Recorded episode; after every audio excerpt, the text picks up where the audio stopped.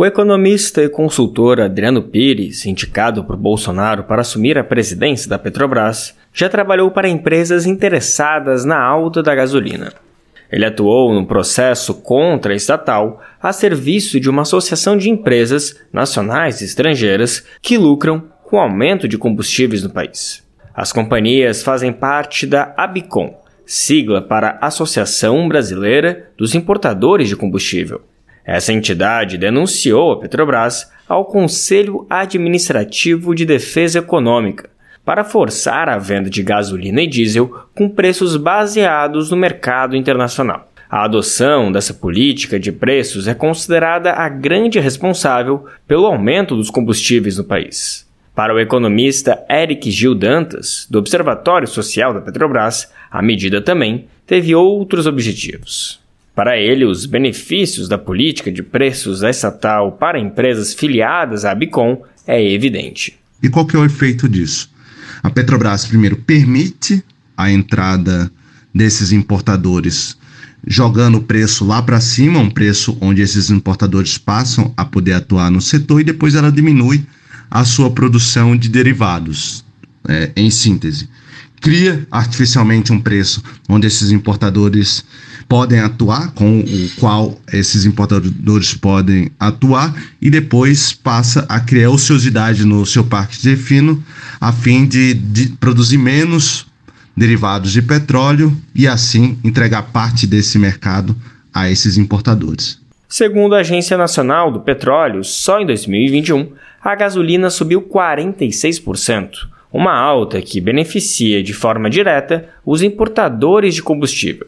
Isso porque, quando a Petrobras vende combustíveis com preços calculados só com base no seu custo de produção no Brasil, ele sai mais barato. Assim, fica inviável economicamente para importadores trazerem gasolina e diesel de fora para competir com a estatal brasileira.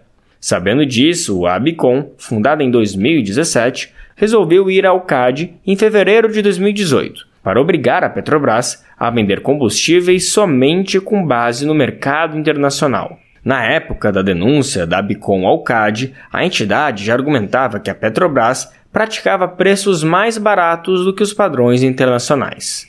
Para tentar comprovar isso, usou um estudo produzido pelo CBIE, o Centro Brasileiro de Infraestrutura, uma empresa de consultoria da qual Adriano Pires é fundador e porta-voz. Ao final desse documento, a Bicom pediu um aumento imediato de preços praticados pela Petrobras em linha com o mercado internacional.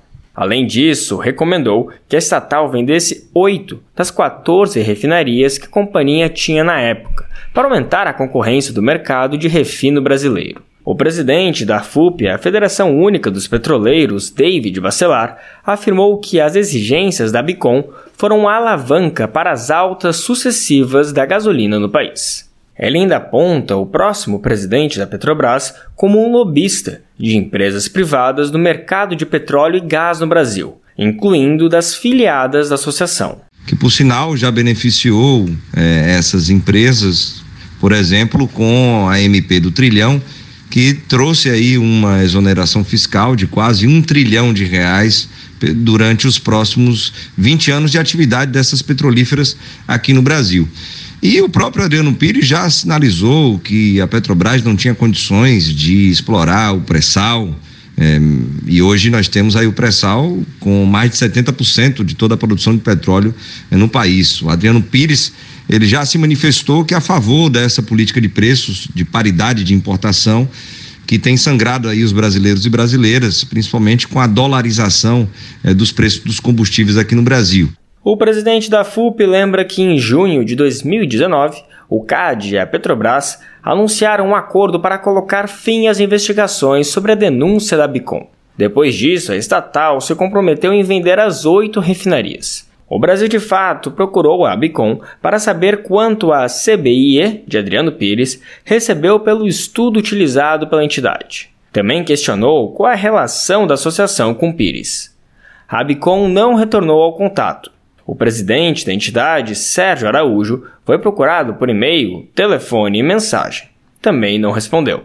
A reportagem também procurou Pires por meio da CBIE, mas a empresa informou que ele não pode se pronunciar, pois, abre aspas, está em período de silêncio, fecha aspas. De São Paulo, da Rádio Brasil de Fato, com reportagem de Vinícius Konchinski, locução Lucas Weber.